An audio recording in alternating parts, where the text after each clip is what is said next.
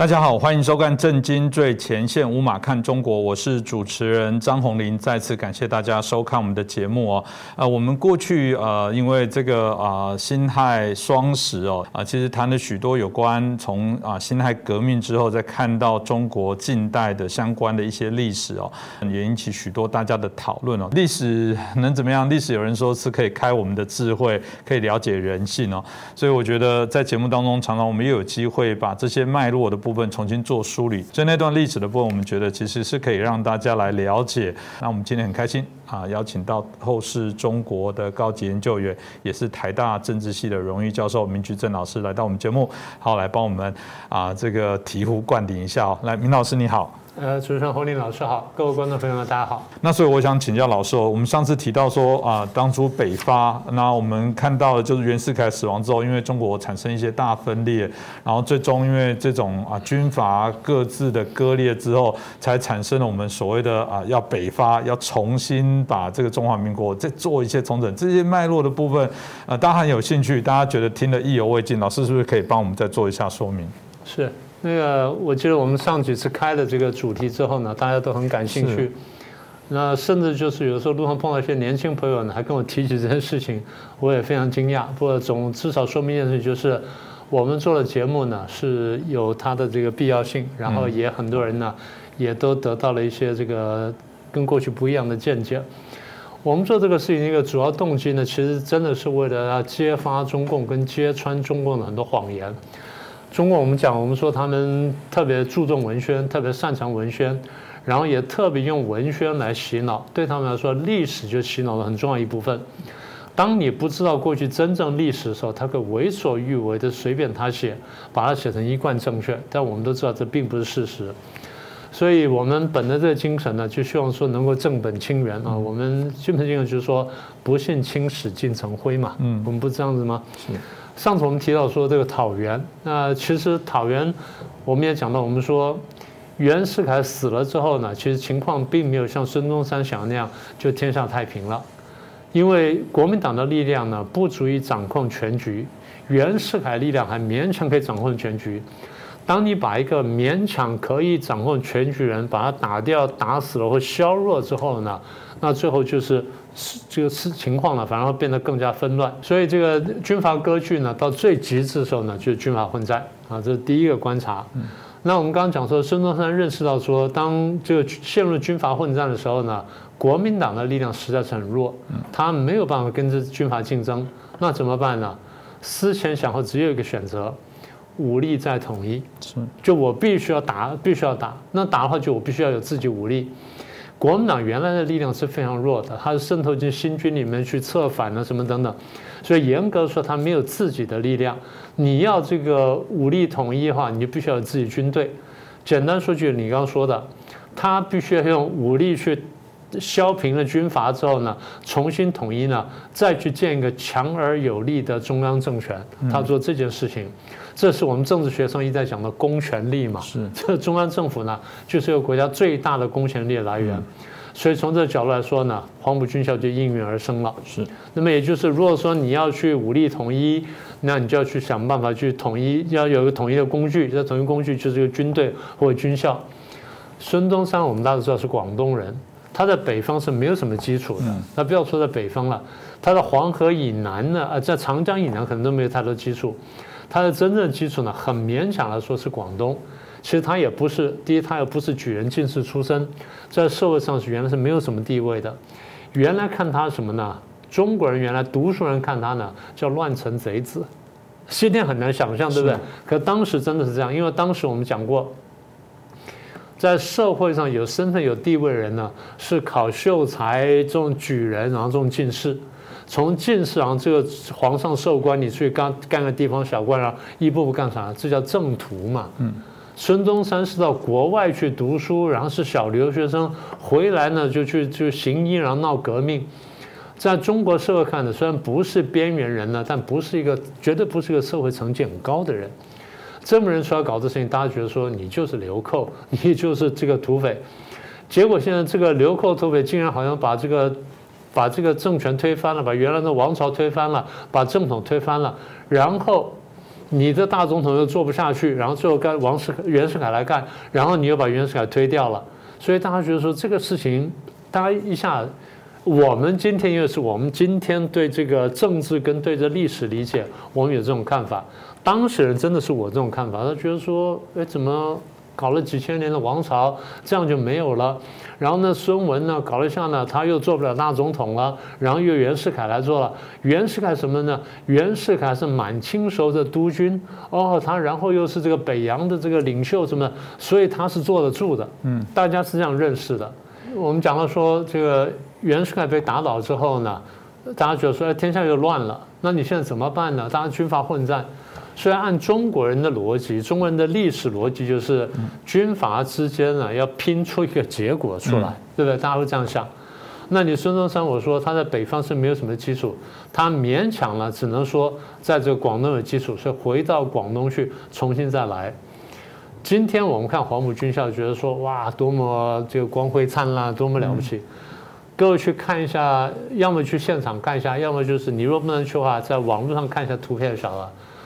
黄埔军校的校门口很小的，黄埔军校的校门口比台湾现在有些小学的那个校门口还再小一点点。嗯，那其实真的是非常简陋。也就是说，孙中山跑到广东之后呢，其实是没有立足之地、没有容身之地的，很勉强在一个大家不太注意的小岛上面，勉强挨着边的人住下来，找了块地方，然后募了点钱，然后希望说重新再来，所以那是很困难的事情。不过话又说回来，说起来很困难的事情，说竟然被他做成了。我们大家这个对中国历史有点了解，都晓得说，中国历史呢向来是北方统一南方，南方统一北方的不太多 啊。南方统一北方呢，一个朱元璋吧，啊，这是比较难得的。然后太平天国试过，然后没有成功。所以孙中山这个呢，就或者说呃，国民党的北方呢。是历史上比较少有的成功的机会，所以。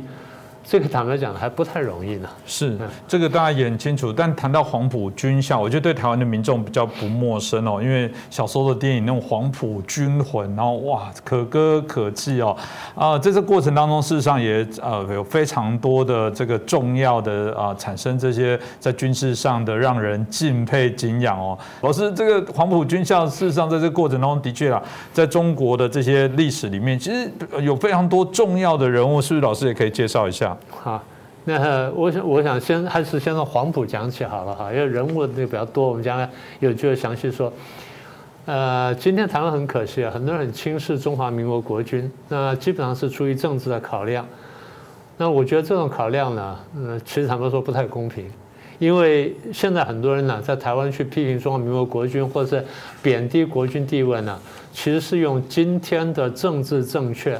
去评估过去的政治正确，甚至去打压过去的政治正确，啊，这实在是不是很公平的事情。但是黄埔子弟呢，也应该想想看，你应该怎么样保卫黄埔啊？这第一点。第二点就是，其实如果说我们把它放大来看，在全世界呢，大概二次大战前后都经过了一个非殖民跟反殖民的过程。也就是说，当我们不是讲过工业革命吗？当工业革命进到每一个国家或进逼到每一个国家的时候，它通常用什么面貌出现呢？请各位回想一下，用帝国主义面貌出现了，也就是说是一个强大的邻国打进来，然后你发现你不如他了，你才要急起直追，所以这时候你才去工业化，才去现代化。那么也就是说，绝大国多数国家要去工业化、现代化的时候，不是很平顺进来的，是被邻国入侵，甚至几乎灭国情况下，你要痛定思痛说啊，我要去救国，我要去救亡图存。中国也是这样嘛？我们不是讲了吗？就是列强打进来了，所以我们要这样做好。所以这个经验呢，在中在中国看来说是很痛苦的过程，没有错。可是如果你放大到全世界呢，在那段时间呢，从十九世纪，呃下半叶开始，到二十世纪上半叶呢，大概将近一百年时间，我们看到就是很多帝国主义国家全球扩张、全球殖民。中国讲的就是啊，帝国主义打入中国，瓜分豆腐；在拉丁美洲国家讲的是说新殖民主义扩张，然后压迫我们、欺侮我们。呃，语言是不一样，但它描绘事情是一样的。我在说什么呢？我讲的就是工业文明向非工业国家去扩散的过程，它扩散过程非常丑陋，它是用帝国主义面貌去扩张的。所以对第三世界国家来说，要救亡图存，就出现了很多革命党人跟革命军。好，好，那这个是这样出来的。那我们如果再仔细看的话，如果再我们再往下看的话，第三世界的这些仁人志士，如果说他真的想要救国家民族，通常他组成革命党。而这个第三世界国家革命党，它通常面对两大挑战。第一个是国内的，国内通常什么呢？通常是一个封建王朝或是一个封建王权，通常但不是百分之百。国外什么呢？帝国主义，所以它面临了内外两大压力。这两大压力呢，都想消灭革命党。革命党是想救这个国家啊，不管是中国、土耳其、墨西哥，或者玻利维亚，或者秘鲁、巴西、智利等等，都是一样，故事完全相同，只是背景不同，然后敌人不同。好，所以革命党呢，不管哪一个国家，都碰到这两大问题。既然碰到这两个问题，你要回击，回击要工具，工具什么？党军。所以第三世界国家革命党必须有党军，这几乎是跑不掉的。那么黄埔军校呢，就是第三世界中的中国的革命党的党军。嗯，这样理解就比较完整了。好，那大家说啊，这个也不一定啊，不是，一定是这样。因为如果没有党军的话，这个国家就非常惨。你看看有党军的土耳其，后来勉强这个把外国力量推翻了，然后呢，土耳其的民族复兴党或这个呃国族复兴党呢掌握政权，然后再让土耳其呢走向现代化。墨西哥有 RPI 也是这样的，拉丁美洲许多国家呢也有类似经验，所以没有革命党的国家最后更惨。有革命党的有党军的，哎，你看起来他军人干政了或什么，就爆发内战了，他反而解决了问题。对内呢推翻了王权，或者说就是架空了王权；对外呢，他排除了帝国主义，或者还能够抵抗帝国主义到一定程度。那反过来说，如果没有革命党，或者革命党没有党军，会到什么情况？别国我不说了哈，中国呢？当时我们不是讲了吗？从北到南都是军阀嘛。从张作霖开始了，到阎锡山了，到这个吴佩孚了、孙传芳了，什么等等，冯呃冯玉祥了，然后南边的这些广东的陈炯明了，广西的这些这些桂系啦，什么什么桂系啦、滇系等等，从大到小，从从北到南，从东到西，军阀林立。最后如果说没有革命党党军出来，那会怎么样？要么就军阀继续混战，要么就是强国入侵。而强国入侵会到什么时候呢？到第一次世界大战爆发。第一次世界大战爆发之后，英国、法国、德国、美国这些国家纷纷回到国家去打第一次世界大战。中国变成一个真空地方，最后怎么办？日本侵略，逻辑一定是这样子。所以中国会提前陷入对日战争。那甚至呢，如果英美再继续打世界大战的时候，日本在那时候把中国就灭了，就那四年的时间。所以那个时候有党军呢，是恰恰好是解决中国问题的时候，而不是带来问题的时候。所以我前面讲，我说今天的人呢，用今天的政治正确去批评当时政治正确，只为不正确，这个才是最大的历史不正确。那么今天台湾很多人呢，不明白这个中国的历史，然后对国民党军队或对国军妄加批评呢，这是不公平的。但反过来说，我得讲讲国民党。国民党滚滚诸公呢，不知道自己历史啊，没有能力辩护。简单说，因为失了根了。因为你不晓得历史，没有了根了，所以就没有了目标了。当你没有根、没有目标的时候，你对内对外都没有战斗力。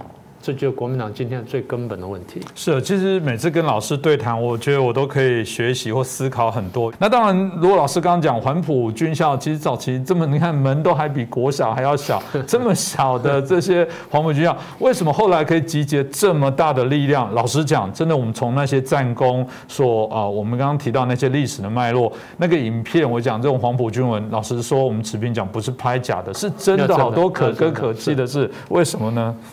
呃，我先回应你前面的问题啊。你说那个黄埔军人哈，就是黄埔那些战将呢，我们还没有机会详细讲，看将来是有机会专门做做的这个题目。那你刚提到军队国家的话，倒给我灵感，我倒想说一下，台湾呢是第三世界国家，在第二次大战之后才开始进行民主化，而且很有成就的一个一个地方。你不管称为国家也好，或什么也好，它至少是一个完整的一个一个主权政体。它真的是成完成了军队国家化。简单说呢，谁当总统上来都可以指挥这支军队，这是没有问题的，而且是不同党派、不同性别。我们可以看到。第二，台湾到现在为止呢，没有陷入第三世界国家常常看到的困境，譬如说军事政变，对，就突然一个军将军 占领总统府了，对 对对，啊，突然这什么北部卫戍师，然后就派了一支军队就占领总统府，然后过了这军事戒严一年之后呢，他脱下军装许愿去，就他当选总统了，是，没有看到这个。然后第三呢，没有军人干政，嗯，我不说一定不会有，但是台湾这几十年下来没有。这是很了不起的成就，大家不要低估自己。所以这点我们还真的得从我常讲，我说，第一呢要懂历史，第二呢你要懂得比较政治。从这两历史就是上下这样看，比较政治是横向看，也就纵纵横的这样看完之后呢，才晓得说我们到底成就有多高有多低才会比较准确。好，现在回到你说黄埔军校这个成就啊，为什么会这么大成就？第一呢，黄埔有很强的理想主义，就三民主义。他这个提出这口号之后呢，号召全中国的青年。中国当时十八省，我们现在回头看资料，有十七个省都有人来报考黄埔军校，那细节可歌可泣了。然后更精彩就是，他常常在军阀统治的地方，在这个杂志上跟在报纸上登广告招生。嗯。然后军阀没看见，居然就招生了。军阀看见把它禁掉之后，他还有办法宣传，然后，招生成功。那第二点，第三点，那为什么他能有这理想主义呢？简单说，三民主义。三民主义的题目呢，下回我们就还真的得好好谈一下。三民主义，孙中山自己说，主义呢是一种思是一种思想。当你对这种思想呢这个了解之后呢，产生信仰，有了信仰就产生力量。这个说法是非常有道理的。所以三民主义在当时推出来之后呢，的确是一个很吸引人的东西，指出了中国未来发展的方向，统一的思想而产生了力量。黄埔军校里面绝全部人读过三民主义，一部分后来更加相信共产主义，但至少在最早他们是相信三民主义而聚在这里的，所以是很有力量的。当这支军队去北伐的时候，他面对的这军阀呢？军阀军队，孙传芳啦、吴佩孚啦、那冯这个冯玉祥啦、阎锡山啦，乃至最后这些张作霖啊，都是他的两倍、三倍甚至五倍的这军队。但是，请各位注意看呢，北伐军呢，或者说国民革命军呢，在往北打的时候呢，最早出发的号称十万人，打到北京了，号称一百万人。军队不是越打越少，军队越打越多，这不容易啊。为什么军队越打越多呢？简单说，军阀的军队很多，没有中心思想，所以面对一支有中心思想的这军队呢，他很难打的。呃，我们大家都听说过嘛，你小时候读书有读过嘛？那些军阀孙传芳、吴佩孚说：“我的军队呢是不怕死，这些革国民革命军呢是不知死，所以我们打不过他们。很多地方说来回拉锯之后，哎，国民革命军打赢了，所以这个是一个部分。”再一个就是北方军呢，当时有个以国民党为核心的北方军有个特色，在我看来啊，当时是国民党文宣最强的时候时候，国民党文宣非常成功，常常是军队没到那个地方呢，已经动起来了，已经开始响应了。比如说我要去打江西，我还没去进江西，我刚进江西，江西里面就纷纷起来响应，很多人起来说哦，我要去干什么，然后去去推倒推军阀啊干什么，更多什么呢？地方上人呢，自己组织起来，譬如说把外国人赶走，把租界抢回来，所以很多租界拿回来不是凭着外交手段拿的，凭的是半革命跟半战争手段拿回来的，但毕竟是帮民族拿回来了。所以黄埔为什么有这么大威力？我觉得核心的力量呢，确实真的就是思想，就是三民主义。那这是这个部分呢，看我们是有机会再详细谈。嗯，这个我想真的是可以好好来谈。当然呢，回到这个孙中山很特别一个人，我就说，呃，中共在纪念这个辛亥革命，然后就认为说孙中山是他们革命先烈很重要的角色。但从啊我们看到之前的这些历史的脉络，联俄容共啦，后来的这些发生的啊许多的这些历史的事件断点。如果说今天我们谈到这个啊，中华民国跟中华人民共和国是一个还是有点这个敌对对决的这样一个状况之下，当你可以想象中华人民共和国称他谢谢他的时候，我们这边就要说，那表示孙中山有做不好的部分，是不是因为这样子而所谓的中华民国，或者是有人哈认为是中国的两个的分裂，这是那那是不是应该要怪有点要怪孙中山呢？从历史上来说，他不能说是没有责任的啊。那孙中山当时坦白说选择不多了，他自己很清楚国民党这个组织比较弱，因为他一手打造，他其实并不是很强的组织，人数也不够多，然后掌握权力呢也也没办法掌握权力，所以才会败给袁世凯。我们前面不是说了吗？所以因为在情况下，他又退到这个广州去，那变得更小更弱，所以他必须扩大组织，必须强化组织，必须增加人数。在那个时候呢，他刚好又看见这个苏联，苏联呢革命成功，推翻了临时政府，然后成立了苏维埃共和国，然后呢国力慢慢扩大，所以孙中山非常羡慕，他想说，我是不是也能抄袭？所以当时孙中山说，我要想办法改造国民党，他想了办法就是模仿共产党的方式改造国民党，他真是这样想的，因为当时看见一个这么组织严密，然后又有战斗力政党，他是羡慕的。而苏联摸懂了孙中山的心态之后呢，他来讨好孙中山，所以口头上说，哎，我取消过去不平等条约，然后具体呢，我提供一些援助。孙中山当时真的是没有太多选择，所以有些接受的援助，所以才出现联俄容共。那中共觉得说联俄容共的“容”字不好听，因为看他地位比较低，所以中共就扭曲了个字叫联俄联共，不是的，当时是容共。为什么叫容共呢？讲得很清楚。中国共产党人以个人身份参加国民党，不是党对党的结合，是共产党个人身份，共产党对国民党低头，个人身份参加国民党，所以叫联俄容共。大家不要被骗了。联俄容共之后呢，中共进来渗透破坏，搞到黄埔学生呢也分裂，然后侵夺了国民党党权，这是国民党自己的这个窝囊，国民党自己应该检讨。所以中共进入国民党之后呢？篡党夺权，最后呢，准备打倒国民党里面的强人，打倒蒋中正。被蒋中正发现，恍然大悟之后呢，才开始清党清共。那事情发生在什么时候呢？发生在北伐的路程当中。所以北伐在这个打到武汉前后就停顿了一下，然后回头去去清共。当时回来呢，在在军中就清，所以在当时呢，已经进到共产党那些国民党员就跑出去，跑出去就跑到这个。跑到江西南昌，最后后来出现南昌暴动，他们叫南昌起义，然后回头在广州又清共，又杀了一万多人，所以国共血仇从这边开始。那共产党就说啊，这个蒋介石配办等等。我只反问一句：如果当时不清共的话，最后会怎么样？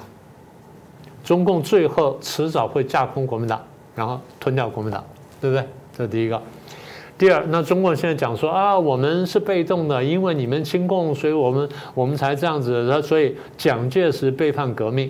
那我们把刚才话我们再说一次：中共进了国民党里面，第一，全面的渗透；第二，夺权又架空，夺了组织部、宣传部、农民部什么等等；第三呢，在国民党内部，在黄埔军校里面挑拨、制造分裂，划分国民党为左派、中派、右派，然后统战、拉拢、打击等等，搞到这个天下大乱。最后的结果就准备蚕食，然后架空，这个完全夺权国民党，把国民党整个变成共产党。那国民党发现的时候，他难道不反击吗？所以什么叫蒋介石背叛革命？是中共背叛孙中山呢，还是蒋介石背叛革命？这样一讲，不就清楚了吗？是，我想这个大概可以让大家很清楚啊。每次在谈这部分。哎，我真的觉得这一集，我每次我每一集的单元都有人会留言说，这一集谁该看？这一集应该给这个美国的什么议员看？这一集应该什么看？我觉得这一集当然都是国民党的信众，你要看一下。台湾这真的太有趣了，一个从未跟中共交过手的民进党，被中共视为敌寇。一个过去水火不容、誓死抵抗。我觉得我看到好多老农民还会刺杀猪拔毛那种刺青。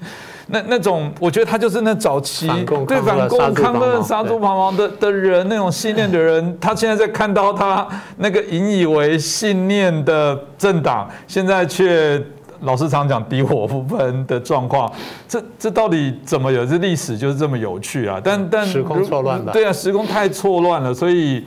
嗯，我我我觉得一个政党哦，毕竟真的是如果没有价值，我倒喜欢老师刚刚提到的。我觉得过去我们看到黄埔军校能产生一个很重要的影响，是我们有一句话叫做“为何而战，为谁而战”清楚。哪有军队出去要解决什么问题不清楚？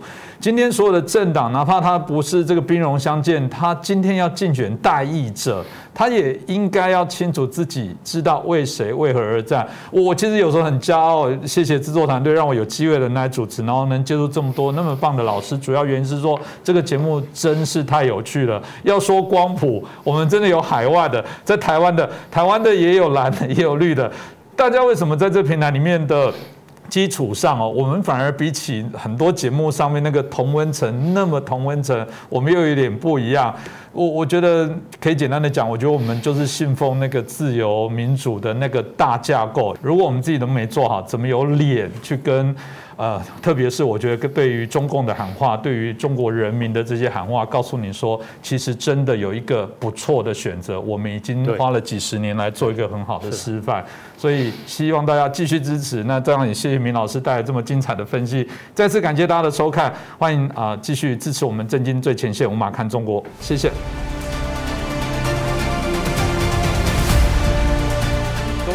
最前线的好朋友们，我是主持人张红林，欢迎订阅我们的频道，也记得打开小铃铛，掌握最新节目通知，让精彩评论不错过，更欢迎留言转传影片。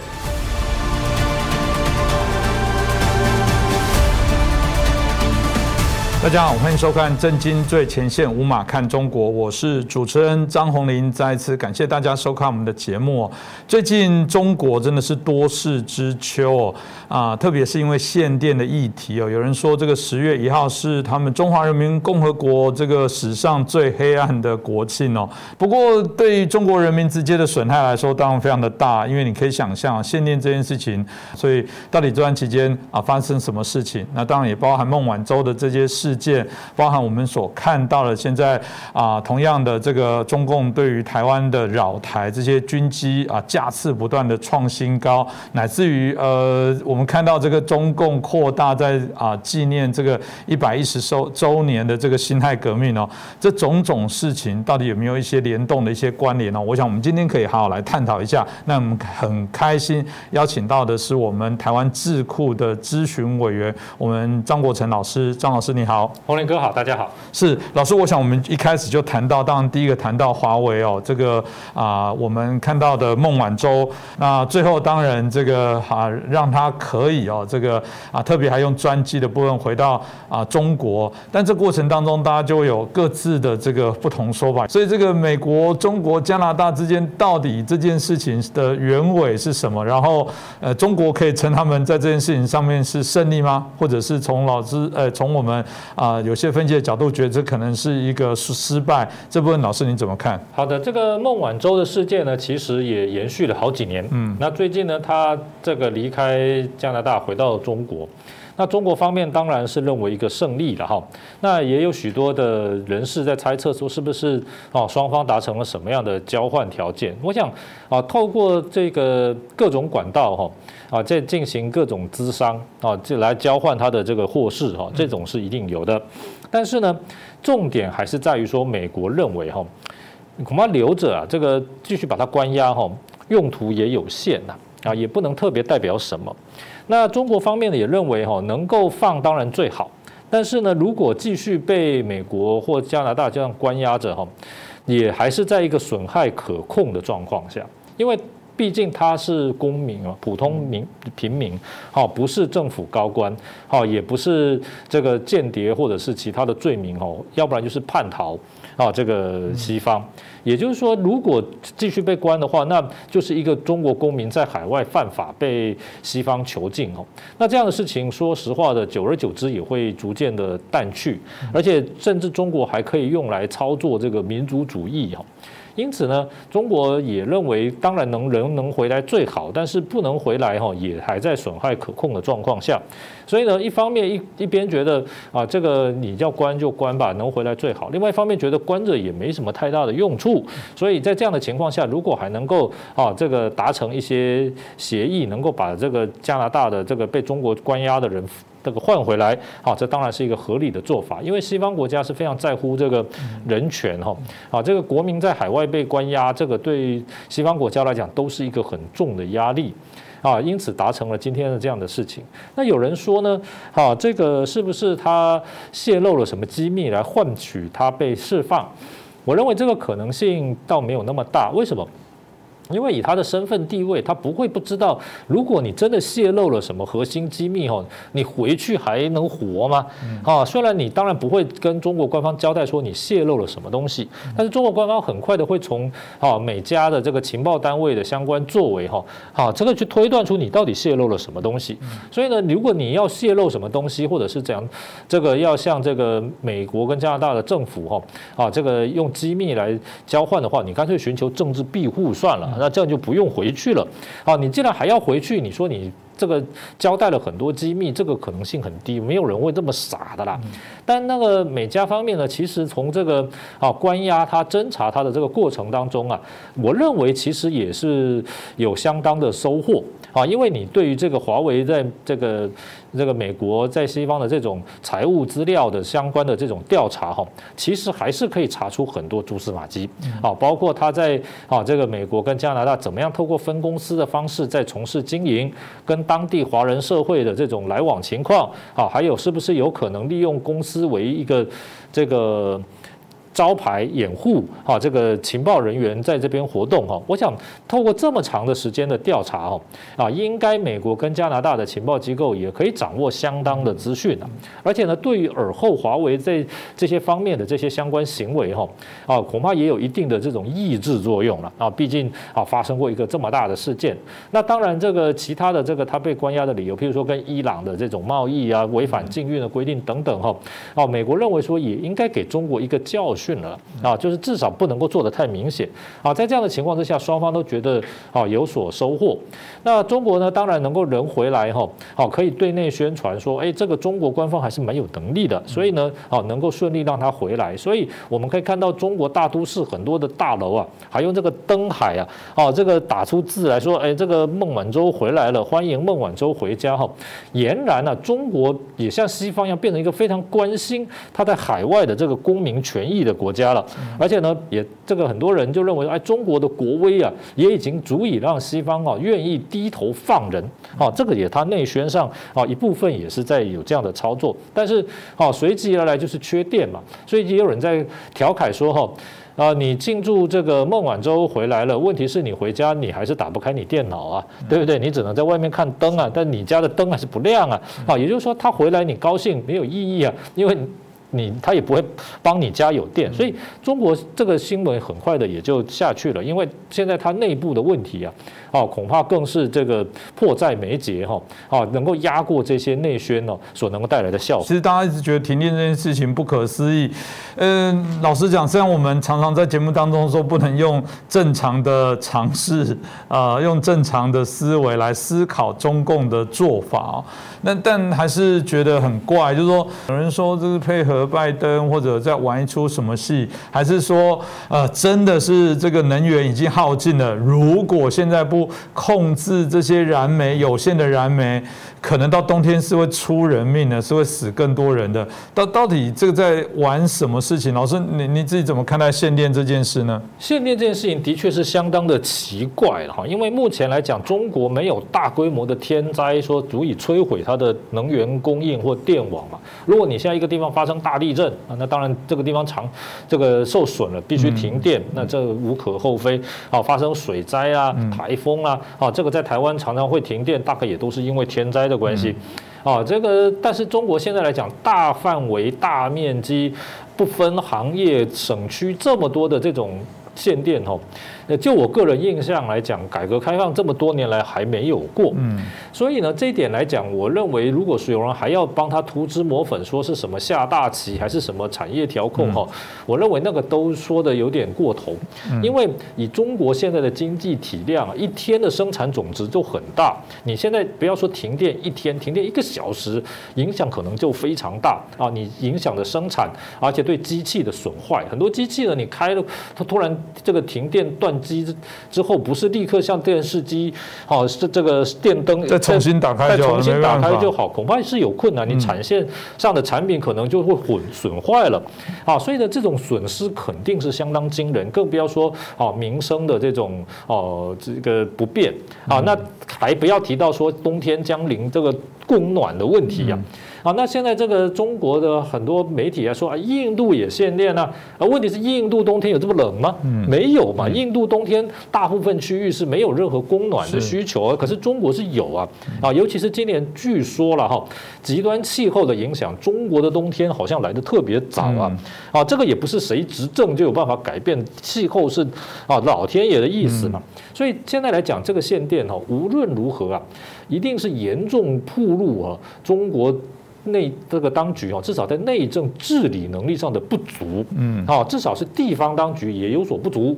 哦，你这个有人说这个北京啊，这个限部分区域限电是什么税维税修啊，每年定期维修。那请问呢，二零二零年、二零一九年也没有维修吗？也有吧？那怎么也没有这样限电呢？所以我认为这个问题可能在于什么？第一个就是，好，这个都出现了一些。什么样的问题哈？好，各省的地方主义也好，啊，这个环保的这个这个措施过头也好，啊，等等哈，总之就是让内部能源哦的供与需的这个环节。出现了严重的问题。嗯，那第二个当然是这个贸易战导致外国的煤哦不能够顺这个顺利的进来，主要是像澳大利亚这个不能顺利进来，啊，这个也是一个问题。那第三个，我认为恐怕还是一个中国决策体制上的问题，因为习近平现在大权独揽，大小事情都要他决定，啊，这个。涉及这么多省的这种能源的供应哈，又涉及外交啊，涉及内部的这种资源的配置哈，我相信恐怕没人敢做主啊，一定要等他做主。那这个再怎么英明的人，一天也是只有二十四个小时嘛，而且他也不可能说下头的人递个文件来，好他就签个字画个圈，好肯定还是他自己要对这个问题有所了解啊，这个啊这个才能够维持他的权利，做出这个。这个裁决嘛，在这样的情况之下，决策塞车的情况哈，恐怕就免不了了。是啊，比如说我们说前几年呢，好发生了这个这个。蝗灾的问题啊，也发生了好像鼠疫的问题，这些问题在现在科技来讲都不应该是一个没有办法处理的问题。可是呢，好都有拖延的情况。我认为绝对也不是中国当局不知道该怎么处理这些问题，还是没有资源、没有能力来处理这些问题，而是决策出现了塞车的情况。嗯，啊，那这样的问题啊，其实恐怕是很严重的。我认为不也不会，习近平也不会坐着看到地方在限电，好，他在那边拍手也不至于。但问题说这件事情恐怕上报给他哈，或者是等他做决定的这个过程哈，一定有所问题，因为尤其是像这个缺煤这件事情，好了，缺煤其实国际市场上现在煤价是有上升，但是总的来看并不怎么缺煤，不会说你有钱买不到煤，啊，没有这样的问题。然后你说这个澳大利亚供煤，其实它跟中国。这个买卖煤矿的这个长约也没有中断嘛？换句话说，你希望说以前呢啊不让他的煤进来，现在说希望你履约，我照价付款，那个煤还是可以进来的嘛？那港口也没有出什么大规模，像英国是没有话讲罢工啊，那中国哪有罢工？没有罢工，那唯一的理由就是哈，所有一个环节一个环节哈，嗯，好，这个出了状况之后哈，不敢上报。或上报了也得不到答案啊，因此呢，啊，导致现在问题日益的严重了。这个的也我觉得是一个蛮严重的问题。说如果照老师刚刚所推论的啊评论的内容来讲，这只能中国内部治理就产生很大的问题。他过去自豪一党专政，在这个一条边的啊运作之下，许多事情都很快。这常有时候包含台湾内部在做一些公民教育的时候，常会开玩笑说：“哎，你觉得你看人家开一条呃高路速公路多快，人家开一条高铁多快？”我们就说民主国家是没有办法快了，因为毕竟这个有程序正义的问题。那当，另外一个对台湾来说，或者呃许多国际啊外交的朋友一直在关心台海，很多人说。台海之间，大概是地球上还有人下很耸动的标题，说是目前地球上最危险的地方之一。的确啊，如果你看到啊，中共攻击不断的去进入我防空识别领域里面去干扰啊，从我们去年看到大概是三百八十左啊左右的架次哦。啊，到今年哦，但还没过完，现在只剩两个月，但已经有五百架次，而且每次都创新高，不断在创纪录啊。老师要不要分享一下台湾现在内部到底怎么看待共军这样不断老台？老师讲，五百架次，如果你这样来算，那那个几乎天天来，那已经已经来到民众会不会都已经疲乏无感了？这个共机绕台哈，特别是最近这个架次特别多哈。啊，一部分当然是因应这个六国军演啊，中国知道六国军演假想敌一定是针对中国啊，所以呢，他当然也要有所反应啊，表示他不信邪不怕鬼啊，这是第一个。第二个就是现在也是十月嘛哈，这个。中国今年没有国庆阅兵嘛，但是利用这个机会呢，展现另类的一种阅兵哈啊，这个也是一种可能的做法啦。因为你说共击到台，即使出动一架两架，啊，这个也绝对不是战区层级可以决定的，一定也是要中央军委同意的。嗯，啊，这一点是很清楚。那台湾呢，面对这个共击到台哈，我个人认为啊，是乐观的人太乐观了，悲观的人太悲观。嗯，那先讲悲观的人为什么太悲观？很多人认为说这个中国饭台好像就迫在眉睫啊，然后这个必须要赶快虚息求和了哈。实际上，第一个是你求和不一定能够避免战争啊，因为你求和代表你害怕战争，你见到害怕战争，那这个更可能被施加战争作为你这个畏惧或者是投降的手段。嗯。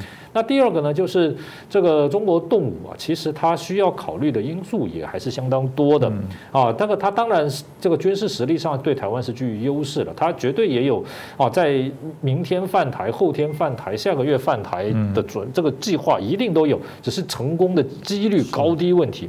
目前看来呢，中国还是认定和平统一是有希望的，他也不可能承认和平统一已经没有希望，因为如果他承认和平统一已经没有希望，那无疑就承认。他所有的对台工作是彻底失败的，那这个在任何的部门都不可能承认说我的工作这么久是完全失败，而且呢，等于承认说中国现在大国崛起，哦，这个中国梦这些对台湾毫无吸引力，啊，所以呢，和平统一不可能。那这样子的话，也等于说承认自己的发展是有问题的，所以怎么样呢？中国官方都不可能直接。公开或私底下承认说和平统一已经绝对无望，这不可能。啊，那这个和平统一既然不是绝对无望的话呢，啊，那这个是不是就要动用武统？啊，这个对中国来讲就是一种内部的制约。啊，所以呢，这个是站在中国的角度来看，所以这个在台湾悲观的人认为说中国即将犯台，啊，甚至于说像这个我这个中国这个什么时候要犯台，这个日子都讲出来，年份都讲出来哈。我认为这个都是。很不可思议，因为第一个就是以往我也听过很多说二零二零了，啊，二零二二啦，二零一六啦，好，这个每一个年我们听过很多时候，就说中国在那个时候就要犯台，实际上来讲都没有发生，不是说中国啊这个黄牛了，而是说这种预计时间哦，我认为没有意义，因为中国共产党做任何事情，比如统一台湾哦。它绝对是非常灵活的，照当时的国内外形势哈来做这个步骤的调整，而不会自己给自己设定一个硬性的期限。好，这一点是这个了解共产党行事规则的人都会很清楚的。嗯，那这个是悲观的人太悲观了。嗯，但是乐观的人呢也太乐观。太乐观的是什么意思呢？就是说啊，认为中国呢，第一个他没有能力犯台，第二个犯台的话，美日呢也一定会这个采取这个作为来这个。这个一起来保护台湾，一起来保护台湾。我不怀疑美国、日本这些周边国家没有希望中国犯台。嗯，然后呢，他们呢也一定会设法和这个劝阻啊，这个中国不要犯台，但是中国是不是一定听他们的？这就不一定了。那么就说一个人呢，你有怎样的意愿？跟你会不会根据你的意愿采取行动？嗯，跟你采取的行动是不是有效？这是三件事情。嗯，好，也就是说，这个美国呢，他这个当然不乐见中共犯台，他也会支持台湾防御中共犯台，但是他的支持措施是不是百分之百有效？哦，或者是中共会不会也有别的方法？美国的政策当时的形势是有改变哈，这个都是有很多的未知数存在。美国也绝对不希望看到阿富汗落入塔利班的手里嘛，但是证明了他的措施哈。就没有那么有效。我不是说台湾就是第二个阿富汗，不是，而是说任何国家其实强如美国哈，也不能保证它的一切政经措施或者对形势的判断绝对是百分之百有效的。嗯，所以台湾自己还是应该要啊，这个要有高度的警觉啊，不能认为说你绝对高枕无忧，美日一定会出手。实际上啊，这几年内美国、日本啊，它的政局会不会改变？会不会出现新的问题？比如说，你说这个 COVID-19，这个几年前也没有人会预料怎么会影响世界。局势这么大，影响美国的政治社会这么大，美国现在还是全世界几乎可以说公布出来确诊人数最多的国家。好，每天确诊的人数啊，不幸这个这个逝世的人数都是在世界上都是还还很前面。这个怎么有人会预料说美国身为世界最强国家，怎么现在还困在这个泥淖当中？这没有人知道。美国自己也不断的在检讨，可是事情还是在进发生当中。所以乐观的人哦，在台湾也觉得太乐观，觉得啊，你这个中国都是纸老虎啊，这个啊。这个我台美日呢绝对支持台湾，台湾可以高枕无忧哈。我认为这一点哈也可能要做一些检讨，就是乐观的人这个不要太乐观，悲观的人呢更不需要太悲观，而是采取什么具体有效的方法哈啊，比如说你这个与其呢，你希望美国派军来援助台湾，你不如呢多看美国采购武器装备。因为我采购武器装备，美国出钱出可以赚到钱，而且武器装备交给你，这也是一种支持的表现。那你出兵的话，第一个要他国会同意，第二个他要死人，好，这个相对来讲阻力一定大得多。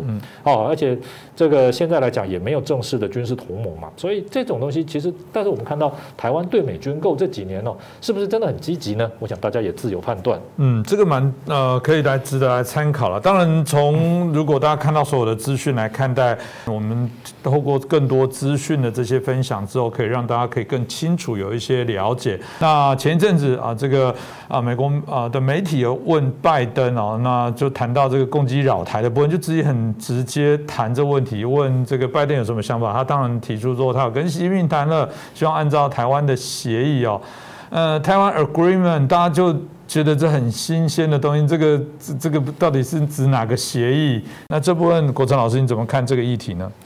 我个人认为可能还是老调了，就是所谓一中政策的三公报，然后承诺就是说这个美国承认中华人民共和国的这个这个重要条件之一就是哦这个台湾问题必须和平解决等等等等啊，因为为什么？因为啊，第一个现在美国并没有大幅让步的理由嘛啊，你现在突然跟中国哦签订什么密约，在这个地方大幅让步，我认为可能性不高，因为他要交换什么？对不对？那这个一定，这个也是要交换什么东西。可是中国现在也没有特别特别给美国啊什么样的东西来交换嘛。现在中国手上也没有什么了不起的战略利益，让美国值得让他觉得说让他来交换。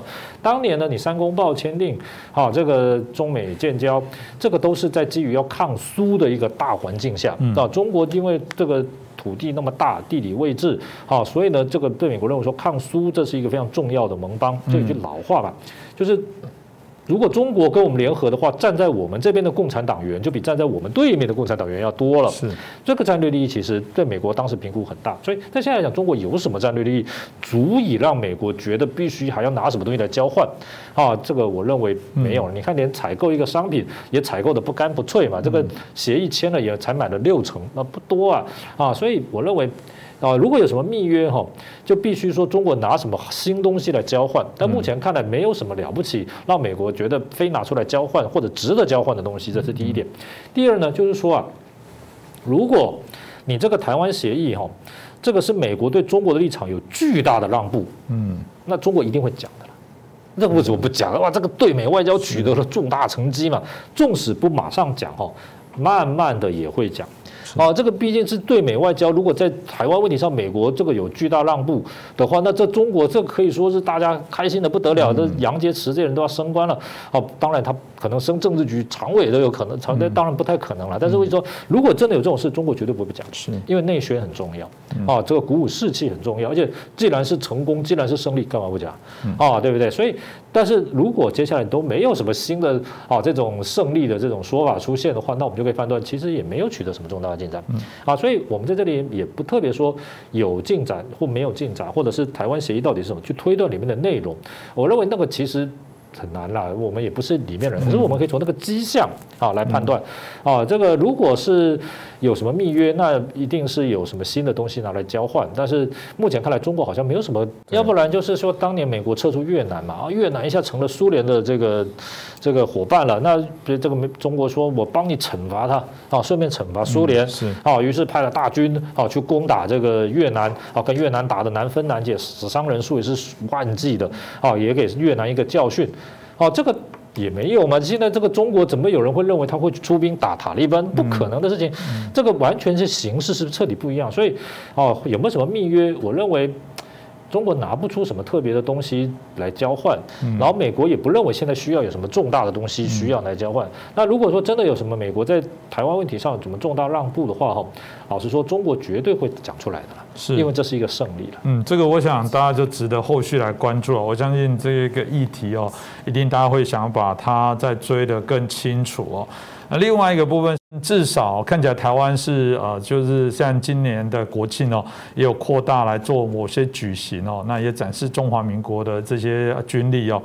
那但对于这个啊中华人民共和国特别哦，中共在庆祝这个所谓的辛亥革命哦，当然就让人觉得一头雾水。老师，你觉得为什么中共要特别在这个时间点，在一百一十年以前也没特别做，在今年特别来扩大纪念这个辛亥革命呢？我想第一个，中共其实对辛亥革命向来是持相当正面的立场了哈。那为什么持正面立场？第一个，中共定位孙中山先生是革命先行者，好，他带领了中国第一次的这个资产阶级的民主革命。那这个革命呢，还是中国认中共认为说对推翻。君主专制呢，还是保持着高度的评价。嗯，第二呢，就是孙中山的联俄容共。嗯，啊，这个让中国共产党得以在中国开始发展生根。嗯，啊，这个而且他跟苏联的合作呢，哈给这个共产党很高的这个发展的机会跟养分。虽然后来好在他过世之后，国民党亲共，但是这个清党，但是总的来看，中国共产党是先抓住机会发展起来的。中国共产党的高层早年都有国民党党员的资格。大部分了，啊，所以呢，也就是说，孙中山的联俄容共政策呢，其实对中国共产党的早期发展哦，可以说是不可或缺的。嗯，这第二点，第三个呢，就是孙中山的这个个人的左派思想。这个左派思想呢，包括了他这个联俄容共的时候，跟这个苏联的这个代这个派来的代表见面。啊，在中国国民党的重要历史文件，譬如说一九二四年发表的啊第一次全国代表大会宣言里面呢，啊这个强调的就是啊这个联俄容共扶助农工，这个完全是共产党的想法，扶助农工嘛。然后呢，这个孙中山的一些思想，三民主义里面，他说民生主义就是共产主义，包括平均地权、节制。是资本，啊，这个土地国有化，重要的产业国有化，这完全是共产党的共产党宣言，啊，这个思维，啊，他受苏联影响很深，他受社会主义的影响，可以说他就是一个社会主义者，啊，所以这个是中国共产党啊纪念他的第三个理由。第四个当然就是孙中山的这些个人关系，比如说宋庆龄。啊，这个他最后一任正式的这个夫人呢，啊，后来呢是共产党嘛，啊，没有正式加入共产党，但是呢，啊，在这个一九四九年的时候，他是选择留在中国大陆，而且呢，长期还担任中华人民共和国的啊这个国家副主席，当然那是一个虚的头衔，但是总的来看呢，啊，有这样的地位也是啊不得了的。然后在这样的情况之下，就是刚才讲的四个原因啊，啊，所以这个。民主先行者、联合容共、社会主义思想，还有个人关系啊等等，这个让啊这个中共呢非常尊崇啊孙中山，还有这个辛亥革命，这个是以往一直以来啊都是如此。那近年来啊，啊大概又加上一个就是什么？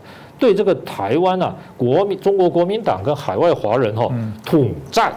也就是说，你中国国民党呢，啊，虽然你现在在政治立场上跟中国共产党还是不一样的，可是至少有一个辛亥革命，这个我们可以共同纪念嘛，共同精神领袖，共同精神领袖，共同纪念。所以早早你。几年哈，这个还没有因为疫情没办法这个来往的时候哈，每年呢就他就会邀请啊这个中国国民党的这个人士啊去纪念辛亥革命。嗯，也就是说呢，你现在不认同，但是辛亥革命这总可以纪念吧，这是历史啊，共同纪念辛亥革命。然后呢，这个是他的一个非常重要的统战作为。然后呢，还有海外华人，为什么呢？因为孙中山的这个革命哈。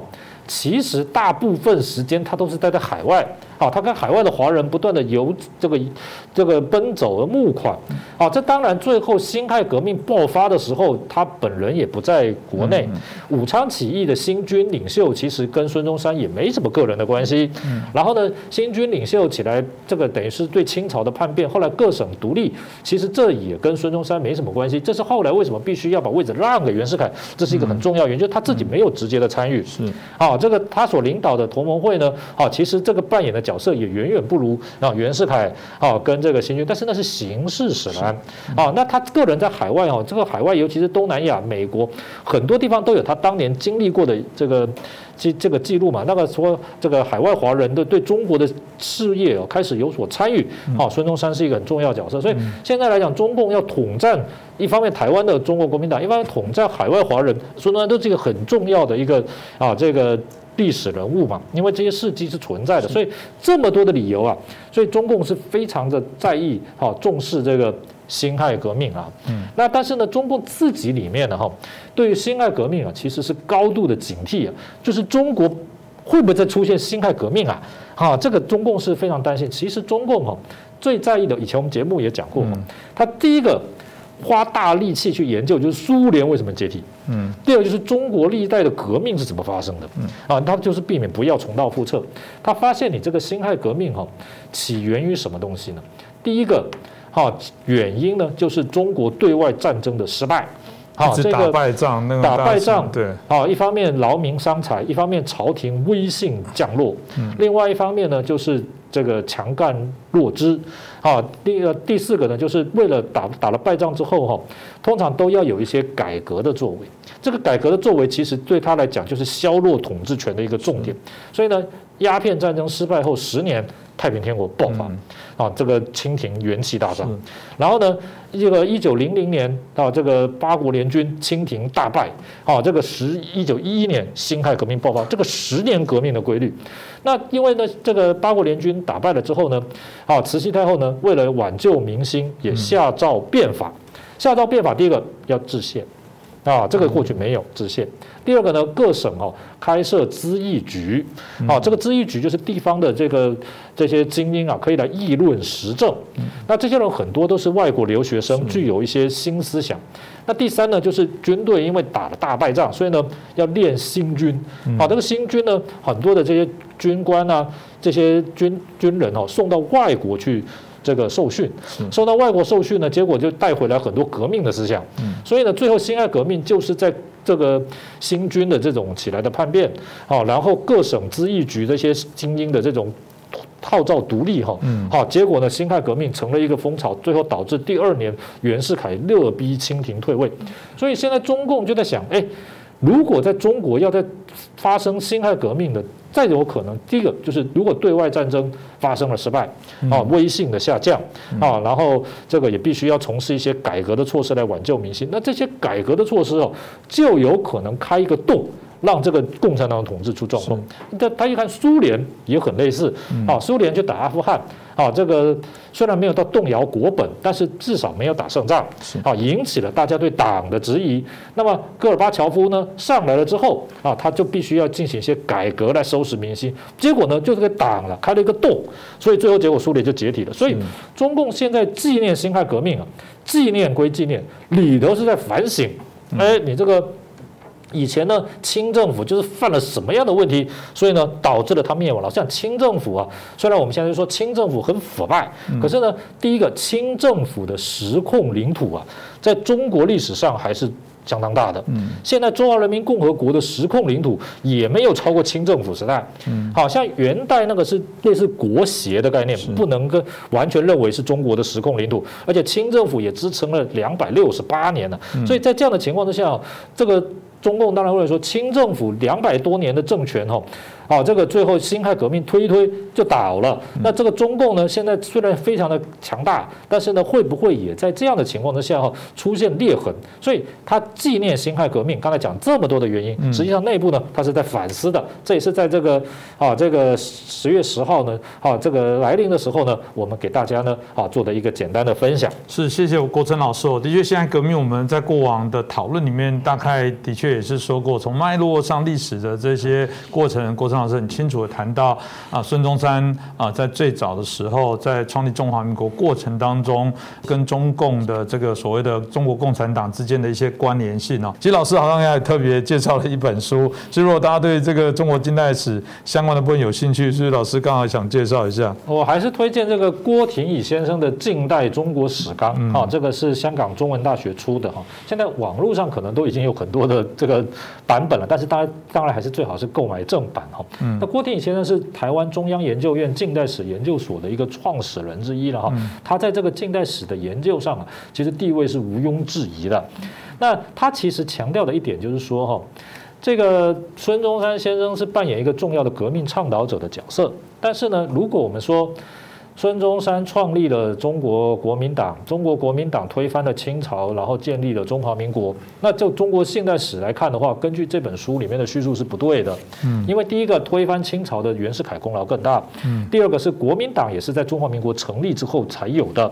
然后呢，推翻清朝的那些人，袁世凯当然不用讲，同盟会、武昌起义那些人，他们那时候也不是国民党。嗯，好，然后呢，啊，孙中山也是一个倡导者的角色哈，但是呢，也没有实际的去进行这个。推翻这个清朝的这个各省独立的这个过程哈，我想呢这一点呢，其实对于这个海峡两岸哦，喜欢用政治立场哈啊去这个扩大自己的功劳，然后这个对历史做这个有利自己的解释哦，我认为这本书呢都是很值得看。嗯，我想很多的资料我们都很欢迎大家，这也是我们节目当中我们很引以为豪的，就我们希望理性的分析、深度的报道，希望这些过程当中提供更多元的意见，那大家来做交流，所以也很谢。谢谢，常常很多的朋友在底下会留言啊，呃，有一些不同的意见，其实我们也会看到。当然啦，这个我们有时候会有一点这个火花哦，大家在做一些相互的一些辩证哦，啊，只要不涉及人身攻击，我觉得大家真理越辩越明，我觉得这个也是一个好事。所以有时候看到我们底下讨论串非常热烈，我们也觉得这是一个好事哦。